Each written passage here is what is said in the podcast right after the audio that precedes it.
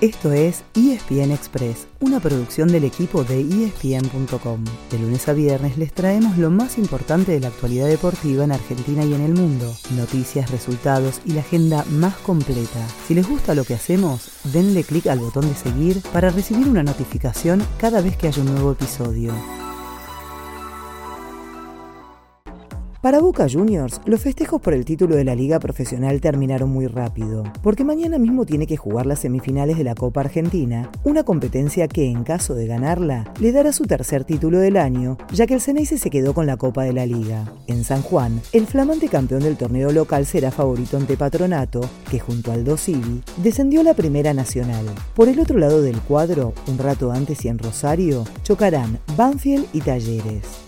Además de los dos lugares en la final, estará en juego el último cupo argentino para la Copa Libertadores 2023. Como Boca ya tiene un lugar asegurado por ser campeón de la liga, si elimina el patrón, automáticamente el ganador entre el taladro y la T pasará a la Libertadores. En cambio, si ganan los de Paraná, se jugarán el pase con el vencedor del otro duelo. Les recordamos que, además de Boca, también clasificaron por su posición en la tabla anual Racing, River, Argentino Juniors y Huracán. El Globo sufrió hasta el último momento, pero se quedó con el último cupo anoche gracias a que Tigre perdió 4 a 1 con Arsenal. El matador tendrá que conformarse con jugar la Sudamericana junto a Gimnasia, Defensa y Justicia, Newells, Estudiantes y San Lorenzo.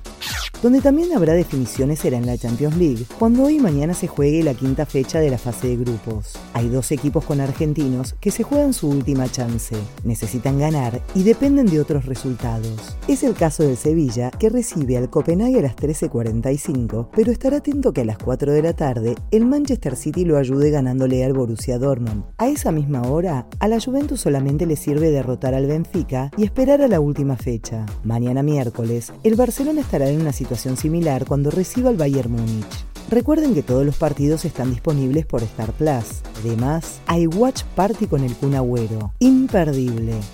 Tenemos dos títulos más antes de irnos. En el tenis, hubo una victoria y una derrota en el ATP de Viena. Ganó Francerúndolo, pero se despidió el Peque Schwartzman. Y en la NBA, a Facu Campaso le llegó la visa de trabajo, con lo cual ya puede debutar con los Dallas Mavericks. Podría ser esta misma noche, desde las 20:30, en Nueva Orleans y ante los Pelicans, con transmisión de Star Plus, obvio.